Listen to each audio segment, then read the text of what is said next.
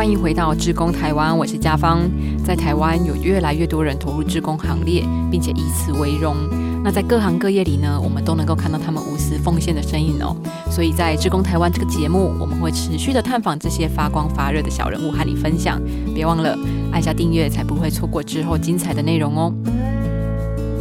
国际志工到底在做什么？为什么要去帮助别人，而不是留在台湾呢？台湾不是有更多需要的人吗？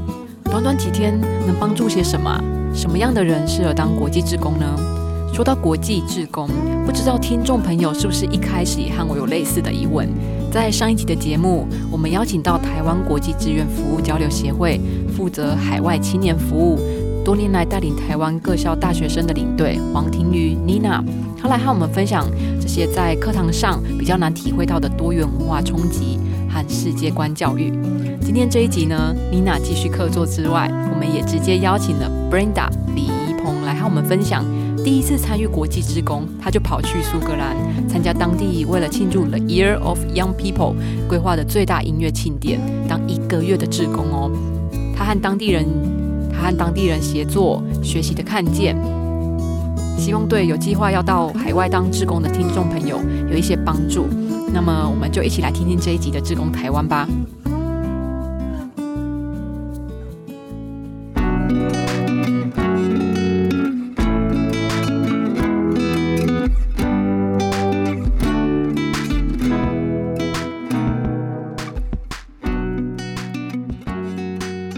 的，Nina 又来了。不过这一次还有多一个客座来宾哦。先卖关子一下，等等接到他出场。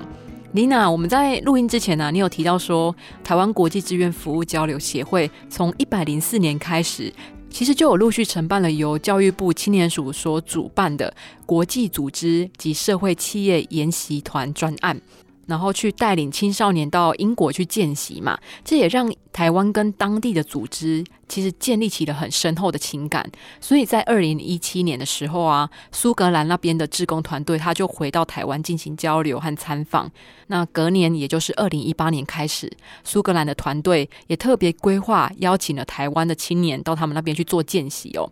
我们是不是就从国际志愿服务交流协会？怎么征选开始来谈谈啊？因为毕竟就只有两个名额啊，应该是抢破头了吧？其实那时候进去甄选的时候，我们有两次甄选。第一次甄选就是先基本的呃，包括像书面的资料啊，然后他自己的自我介绍或他自己的一些职工经验。然后第二次的时候是直接开，我们是 Skype 跟苏格兰那边。直接面试，所以是最后决定的两个名额不是我们决定的，是苏格兰那边决定的。对，那他们 Brenda 在面试第一关，她其实大家打招呼的时候，她就是非常活泼的一个妹妹。对，然后她，因为她本来是因为，嗯，因为我们今年本来办公室也有承办另外一个客家青年的一个活动，然后她是去年参加客家青年的活动，今年有去报名的时候。然后我们也跟他说：“哎，其实我们还有另外一个活动，那要不要也来报名看看？”然后他就来报名之后，但是我还不熟，可是他，我就 我就说大概，我那时候就偷偷说：“美美，我很喜欢你，因为她就是一个很外向、很活泼的女和女生。”然后从到面试的时候，跟对方那边在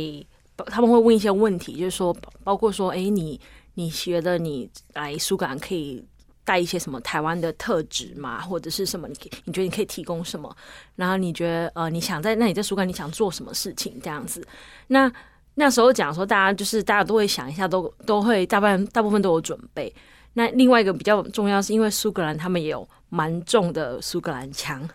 然后大部分的面试的人就会有一点呃怕怕的，或者是有时候会就嗯听不太懂。可是他其实也。他虽然他就会说哦，要慢一点，然后是还是很活泼，然后就还是很一直蛮有自信的感觉。我觉得这是一个蛮吸引，就是苏格兰他们那边希望说他可以去的一个原因之一，这样子。所以语言能力并不是最大的考量，反而是个人的人格特质是最重要的。我觉得是这样，因为呃，很多时候其实我会跟。像我们协会，当你来报名志工的时候，当然是要看。一般如果说在呃，像他们之前其他去参加菲律宾这个部分，那我说今天可是我们今天去的国家，也许菲律宾好了，虽然他们也是呃算双语国家，但基本上来讲的话，他们并不会要求你要讲非常呃。专业或非常好的一个英文，而主要是说你愿不愿意去呃去主动去沟通。那其实就除非说你真的是很惧怕讲英文，那我可能带你出去有点困难。对，但是就是说你自己很主动、很积极，那个态度是更重要的。对，那一本基本的英文，其实在台湾的小朋友来讲，其实都是 OK 就已经足够了。那这一次他们去苏格兰，因为毕竟这次去是只有他们两位去。对，不是说我们整团去可以互相 cover，那他们两个就是蛮重要的。当然，英文可能会比较要求好一点，因为毕竟他们两个就只有他们两个互相伙伴可以互相帮忙。那在那边的话，呃，苏格兰就是真的就是纯英文的国家，那他们会在这个方面就会稍要求要说稍微再多一点点的呃能力上的，就是搞好一点这样子。诶，那其实，在 Brenda 的人格特质里面呢，其实我们也会发现说，他从国一开始，因为家庭的原因，所以就开始投入到志愿服务了嘛。那到现在已经是大学，Brenda，你怎么去看志愿服务这件事情呢？大家好，我是，你要自我介绍吗？你不能介绍我吗？哦，好，我 Q 主持不错。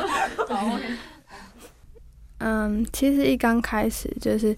最小的时候，我会知道志愿服务其实是我妈妈的影响，就是因为每年圣诞节我们都会去那个家福中心，就是捐钱，就是用我自己的零用钱，然后我妈妈就会跟我分析说，我们应该有分成三个部分，一个部分就是存钱。然后另外一个部分就是帮助需要帮助的人，然后第三个部分呢，你可以去买你想要买的东西，就是就是你想要或者是你需要的东西。所以其实一直在帮助人这一块，我从小妈妈就一直培养我这个观念，就是你不要觉得就是就是你有，然后就是你够用就好，然后剩下的你可以去帮助更多人，会让别人就觉得更温暖这样。然后到了国中之后，就是因为导师跟同学们，就是整个环境就是。大家就会想说，哎，这个礼拜有志工，要不要去？然后我们就，因为我们学校会就是张贴，因为我们学校有一个非常就是特别的处室，就是人文室，就是专门就是在讲志工这部分的。然后只要有志工啊，或者是因为我们实际很多那种手语表演的活动，然后就去参加，然后练习，然后甚至会就是过年的时候，就是年终的时候会折那个福会红包。就大家拿到的福惠红包，就我们也会去帮忙折，然后从那开始就就国一一直到国三，就跟慈济这样一直做，一直做，一直做。然后我毕业的时候，其实是拿到那个大爱付出奖，对，就是就是整个典礼就是就一般一位，所以全校就只有只有五位这样。然后到了高中，我就觉得其实你在帮助别人，因为从就是。帮助别人就觉得哦，我我很快乐，就是我可以帮助别人是件很快乐的事情。可是没有很深刻的感觉到，就是你在帮助别人的时候，其实你也在帮助自己。就是你可以看到别人的需求，然后你会就是检讨自己。你觉得这些事情就是是我们真的要去看到他们才会才能感受到的吗？还是说你只要用心体会，你就知道他们的需求？不一定是要他们开口，或者说他们真的到很急迫的时候，你才能伸出援手去帮助他们。是到是服务的那个人，其实他要用心的去看每一件事情，或者是用他们的角度去思考不一样的事情。嗯，除了服务者，也就是志工，能够用心的感受到被服务者的需求之外啊，像 Brenda，你周遭环境的营造，从妈妈开始，然后到慈济的师兄师姐们，他们其实对你的影响也是蛮大的哦。在他们身上，你自己的学习是什么啊？就是他们都会把，因为我在慈济的时候其实是学生嘛，然后我们有个特别的呃活动，就每个月都会有那个义的爸爸妈妈来上来看我们。然后学校的气氛就是，学校老师其实是你的亦师亦友，他并不是只是一个教导、一直给你东西的人，他变成是你的朋友，然后可以听你分享心事，然后就让你觉得就是这个环境是非常就是有爱，然后关怀，然后包容，所以会变成就是一点一滴，我会慢慢累积起来，就会变成是一种就是就是充满爱，然后关怀，甚至是。有能力去帮助别人或者包容其他人的时候，你会觉得自己好像就是成长，但是就是会那种不知不觉的这样。对啊，那影响真的是潜移默化的耶。那 Brenda，你自己从家里到学校，从台湾到苏格兰，你觉得这一次生命中的出走，自己最大的改变是什么啊？还有啊，到苏格兰去做服务学习，到底是在做些什么事情？我觉得到苏格兰这一趟旅行是让我变得更勇敢，就是。虽然我国中的时候，大家都觉得我是一个很独立的人，就是因为我国中其实十二岁我就离家，因为我住苗栗，然后到花莲就是开始住校的生活。然后其实我那时候国一，就是因为我们没有手机，所以我们就是挂着毛巾，然后拿着电话卡，然后排队去打公共电话。那种那种情景，大概就是男生在军中会发现就是那种状况。可是其实我们就是。就是可以感同身受，就是你知道，大家都挂着毛巾去打电话的时候，大家都是毛巾干的，打到毛巾湿了，然后下拿起电话筒的时候是在滴水的那种状态。可是，就是你觉得那个人怎么那么恶心，怎么讲成这样？可是你在自己讲完的时候，你会是那个状况。然后到苏格兰的时候，你就会觉得说，就是其实我其实挺刚开始挺有点害怕，然后又很期待。可是就是我我很难形容那种心情，因为我是第一次就是出国当志工，然后其实。呃，这个暑假就有安排要到国外去当志工，没有想到就是这么大一个礼物，就就是在我眼前，然后就是送我出去。那你到苏格兰做了什么？啊，第一个礼拜我们一下飞机，然后我们就被当地的那个 Andy Brown 载到那个我们的营区，因为我们第一个礼拜是负责那个 USB 音乐季的呃志工，就是从。搬砖头、搭棚架，然后就是音乐的舞台啊什么的，我们都是一个一个慢慢来。然后你就看到眼前辽阔的草原，一下变得就是非常多东西，很多营帐、营区什么的，然后很多活动，然后晚上就灯火通明，这样很亮。然后第一个礼拜进去就 就第一天进去就非常辛苦在搬工作，然后第一天我的工作就是搬砖头，就移那个定位点，然后我的手就受伤。我说天哪，这是第一天呢。然后到了第二天，他说。那我们就开始，然后想说应该可以好，就是第一天晚上应该可以好好睡个觉。可是我们睡在帐篷区，然后就是睡袋，然后晚上其实很冷。然后晚上洗澡的时间，其实每个人就是五分钟的时间，就是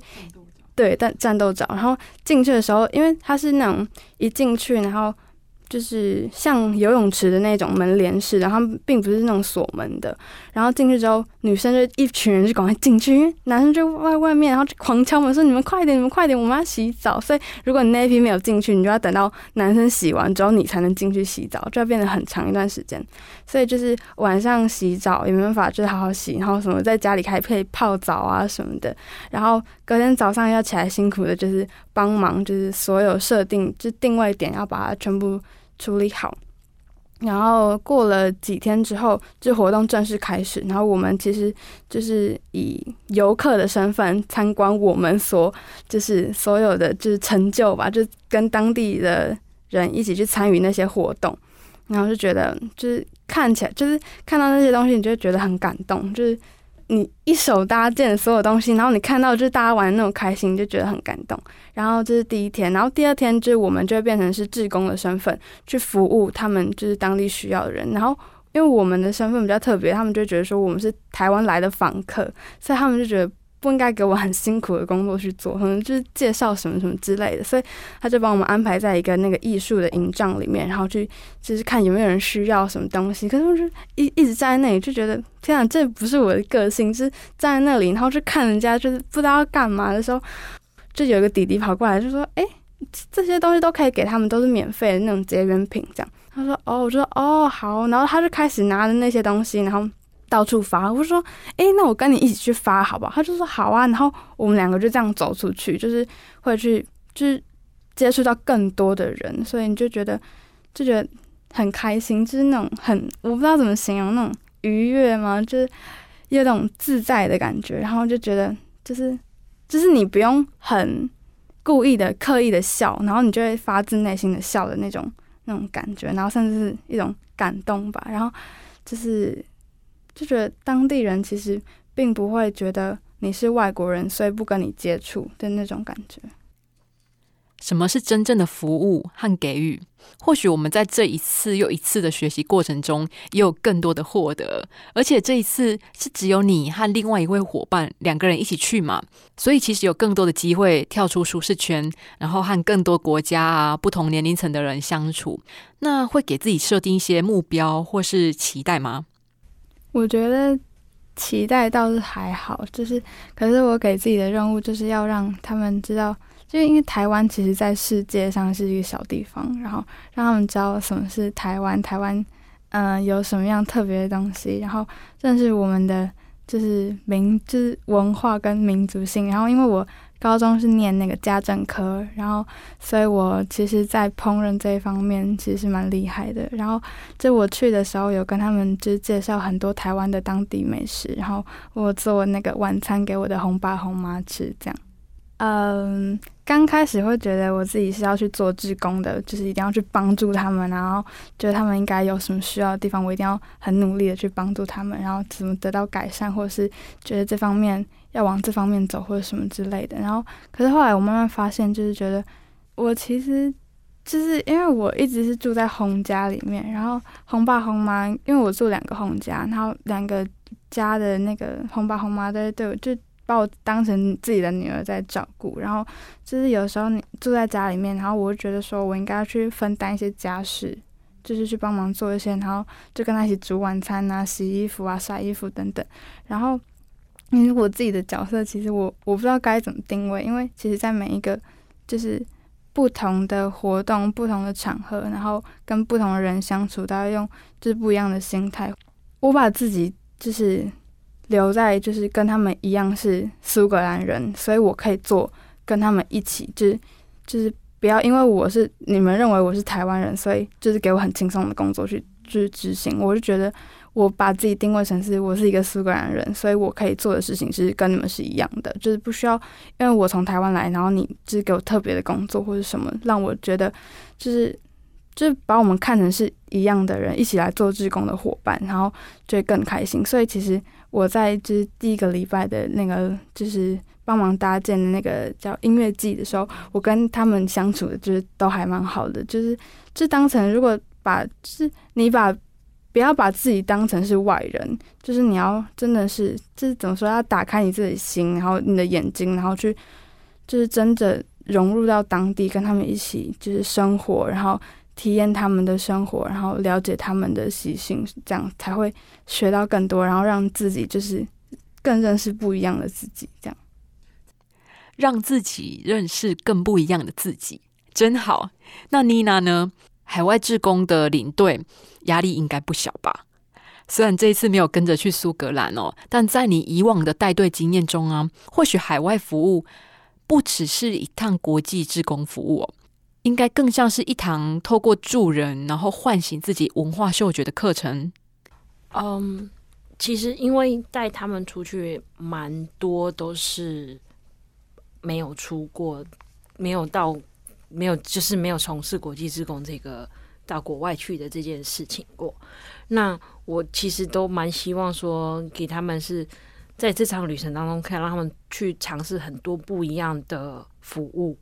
像我们会设计就比较多元，不管是社区针对小朋友或针对教育，那就会在刚开始的时候，我都不会给他们太多的框架，包括在讨论教案或者是什么，我都说我不会给你们太多的框框，因为在台湾我们很多的可能是老师跟你说要做什么，然后你也去做什么，但我会说我们就是大概就这个时间教的对象是什么，让我尽量你尽量可以。就几个点说，呃，你可能教他们的东西是比较他们可以常见的，啊，然后你希望他们可以实用的。你想想看，你今天有人来带给你东西，让你跟你去交流去学的话，你不会只有一次性的，而是对他之后可能，也许因为现在中文大家都想学，那他今天学了一个很难的中文，他以后根本不会用到，而是说他今天可能学的东西，他也许在他以后的。毕业之后，或是大学之后，他开启他对中文的兴趣，那你可以教他的，可以让他比较长久的一个影响的，让让他们去想一些他们自己觉得诶可以教的教案，可能活泼的，像刚刚说的游戏等等。然后我再会说好，那我再来跟你讲说哪些小细节去调整。那很多时候我都会觉得说，这个部分就会我尽量是希望以开启他们对于做国际职工这一件事情的一个兴趣。那除了这之外，还有说包括他们之间团体之间的相处，因为你今因为今天你到国际职工去到海外去做服务的时候，有时候可能同一个据点也有可能呃会有不同的其他来自国家其他国家的职工也有可能，因为在台湾比较多的是团体的出去。那你今天如果假设他今天有了兴趣之后，他自也有可能是自人自己个人出去报名去参加，那他可能在于。跟其他伙伴之间的相处也是蛮重要的，所以我也会设计像一些呃各个不同的每天的任务啊等等的，然后让他们去彼此去互相，不管是呃学习或是帮忙等等。那除了同才之间的交流，还有价值观的建立之外，那对于当地呢？深化就是说会希望说，嗯，因为以前大部分。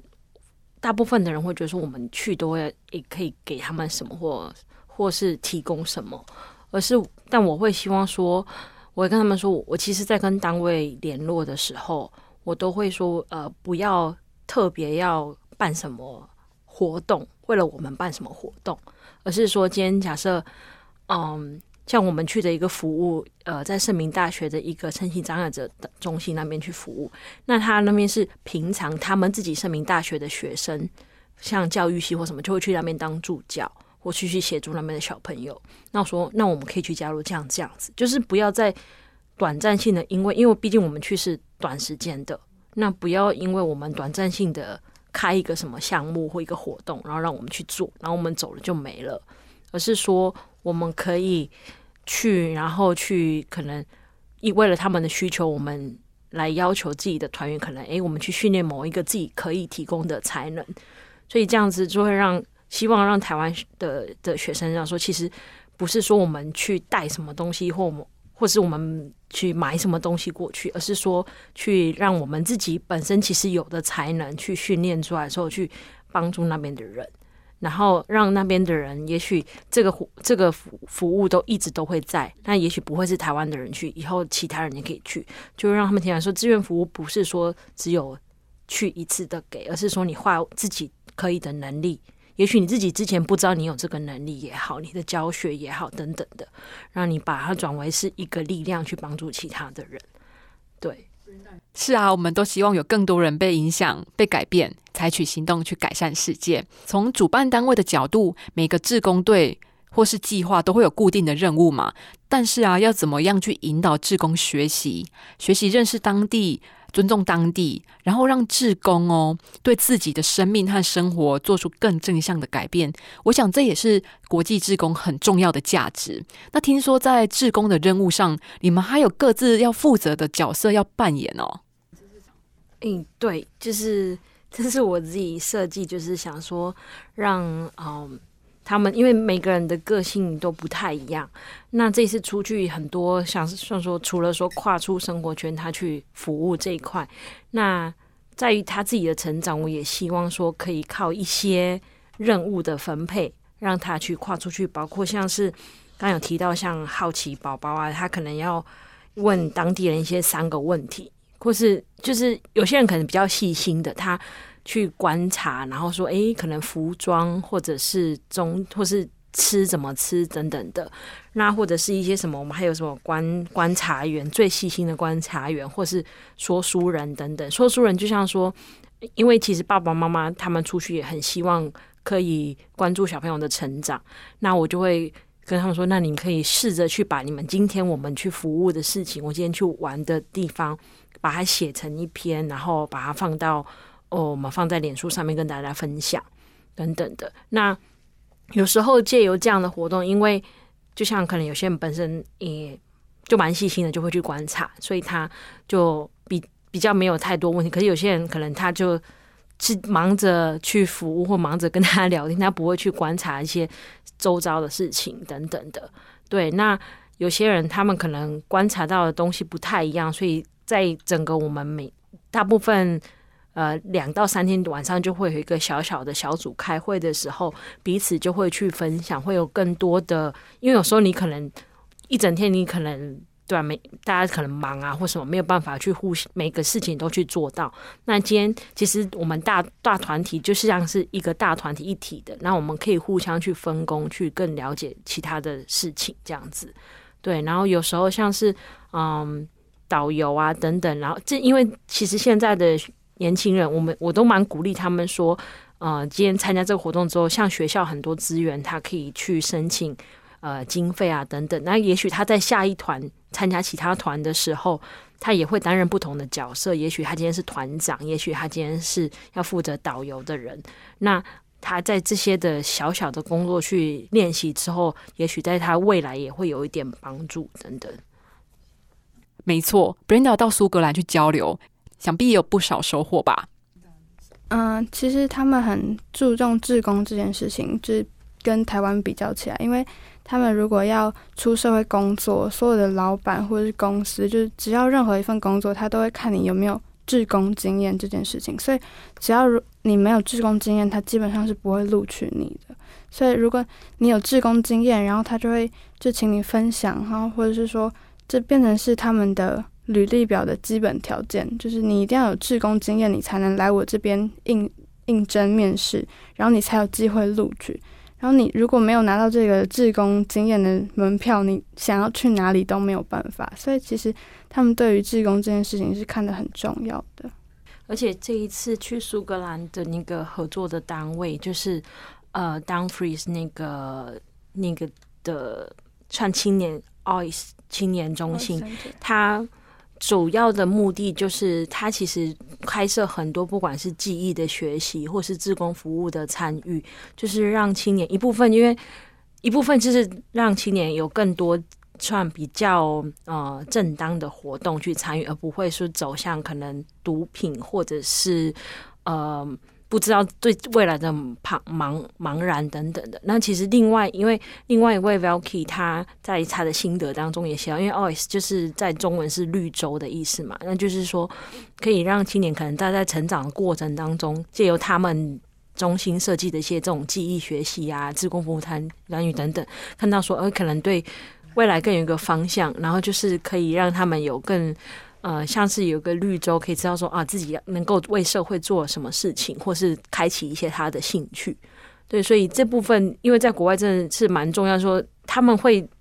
我觉得国外公司他们会觉得说，你今天如果没有一个为了社会去付出一些什么的一个那个想法或一个动力，或一件事做过这这些行为的话，可能他会先怀疑说，那你。对于到底社会，你只是认为是一份工作吗？还是你能够为我们贡献吗？等等，所以这是一个他们蛮重要的参考的一个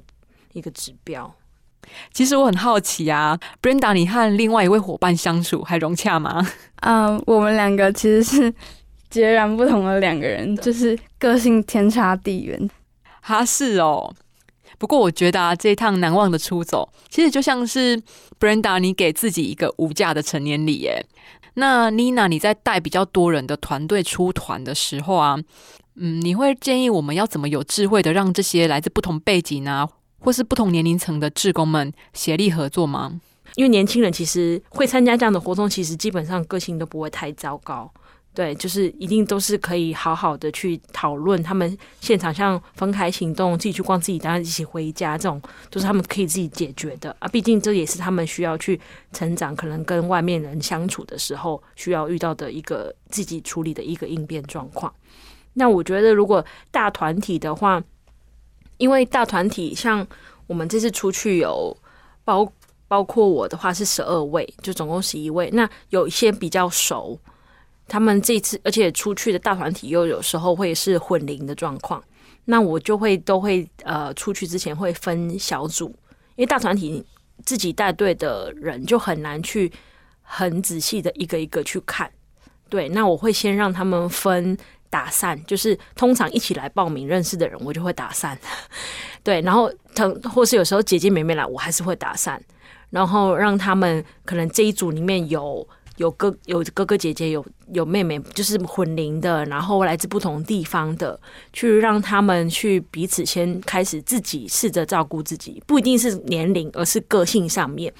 对，也不会一开始就是说哦，谁就要姐姐还是哥哥就要照顾，不会，就是让他们自己去先找出，因为有时候。呃，多就是会让他们自己小组时间，然后让他们自己看有没有谁可以诶比较会去提出意见，谁会去互相为去帮忙彼此这样子。那在在一些我们小组可能两三天在行程当中两三天的小组的时候，我会去试着就是嗯说一下，包括可能有些妹妹她其实很细心，但她不太会讲。那我可能就会把这一点提出来，让可能大家不一定每一组都有看到，我会把它提出来说，诶，其实像我们有一个妹妹，她有有几，我们这次有四呃四个高中生，然后他们就会就会可能会因为大部分姐姐们比较有有有经验，可能就是外语系，他们就会有点点紧张，然后说，可是他在某一个部分时候做的很不错，那就是大家可以学互相学习这样子，所以就是。大团体就等于是要把它更小化、更小化，让他们自己先去相处。那我会去彼此提醒说：“哎，可以互相照顾一下，这样子。”对啊，接触不同的国家、种族文化，其实不仅仅开展了志工的世界观哦，同时也在多元文化的经验里面呢，他们也会更有意识的去了解到自身的文化。然后也会更珍惜团队的伙伴哦。那最后是不是也请 Brenda 来分享一下，经过到苏格兰去做一个月志工的成年礼的洗礼哦，你自己的收获是怎样子的？然后还有就是回到台湾以后，现在啊，未来你对自己的期待是怎样啊？其实我觉得就是让自己变得更勇敢，就是因为其实我在在台湾，因为很就是。就是都会在同一个生活圈，然后就大家都会认识你，大家知道你就是什么样个性的人，所以你会就是有的时候就会不敢去做你想要做的事情，就是碍于面子上的问题。然后，可是如果你到国外，就是人就是所有人都不认识你，你就不用去担心很多，你你就是不用牵挂很多。你在做每件事情的时候，其实你就只要思考说这件事情是对的还是错的，你就不用担心面子啊、钱啊什么，就是烦恼很多这样，所以就是会让。自己更认识就是原本的自己的那个样子，然后就是我觉得要努力的学会打开自己的心跟眼睛，去就是观察，然后用心体会身边所有的事情，不管是好的坏的。但我们去英国，我们有看到就是非常糟糕的画面啊，对。然后就是还有就是很重要，就是你不要再用，就是我们身为台湾人，或者是就是就是不要再用异样的眼光去看外国人。我觉得。应该是要不断的学习，然后不要把自己局限在一个你觉得很好的、很好的框架里面。你要试着就是闯出那个就是预设好的那个框框，然后就是学习不是只有书本上的知识，甚至就是你可以认识自己也是一种学习，然后就是了解自己，然后。甚至就是你，因为你了解自己，所以你更容易了解别人，所以然后更容易就是就是怎么说感同身受吧。然后就是我们都在说什么，就是同同理心跟同情心的差别，就是因为如果你没有认识自己，你没有跟他就是没有感同身受，你其实就是一个同情心的角色。然后当你如果真的体会到、了解到这件事情的时候，你会换一个角度，你会用同理心去看待的时候，你就会发现。这件事情其实并不是你想象中这么糟糕，甚至是这么困难去解决。其实你只要换个立场、换个角度去想，就我知道这件事情，就是这这句话大家都常说。可是其实你你在说的时候，你有做到吗？就是大家都觉得说，哦，就是换个角度想事情，换个换个换个就是方向思考一下，你就可以知道答案了。可是我不知道什么叫换方向、换个角度，所以就是在这趟旅行的时候，你就觉得哦。换方向，换角度，用同理心，原来是这个样子的，所以你就觉得好像自己就是突然变得更轻松，因为因为你你懂得去同理，就是感同身受的时候，你就不用花更多的心思去觉得说为什么他那么可怜的那种感觉。带着青春到一个陌生的地方，过一种陌生的生活。嗯，或许我们没有办法在这个世界上做什么伟大的事情，但是啊，我们如果能够带着一份愿意的心去做一些小事，然后相信这件微小的事情可以唤醒自己，还有角落的人们看见存在的价值，成为彼此生命中无法取代的过客，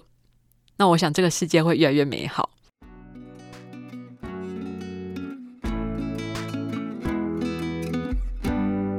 谢谢你的收听，而且听到了最后。不知道这两集的内容你还喜欢吗？希望在没办法出国的时候啊，我们也能够好好的储备能量，等待适合的时间再出发。关掉采访机之后，妮娜其实也跟我分享，国际职工的领队啊，并不是保姆哦，他有一个最重要的工作，就是带领青年探索世界。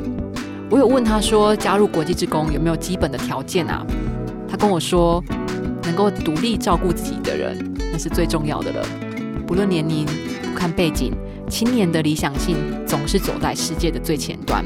我真心的认为，经过锻炼，青少年真的可以改变世界哦。当然，不论几岁，我们都可以是青年人哦。因为最重要的是心态，所以我们要彼此勉励，也互相祝福哦。对了，志工台湾的 Podcast 从六月上线到现在已经五个月了，不知道你是哪时候加入我们的呢？不管是新朋友还是老朋友，都非常感谢你的陪伴。那如果你喜欢我们的内容，欢迎帮我们分享给你身边的朋友。那也别忘了要订阅我们的节目，才不会漏接最新的讯息哦。感谢你的收听，我是嘉芳，我们下一集节目再见，拜拜。当你一旦投入志工的行列之后，我觉得是自己收获最大。本来以为我们志工都是给付出的人，其实。我们不是只给爱的人，而是我们其实是被爱的人。施与受一同蒙福，车王电子邀您一起共创志工台湾。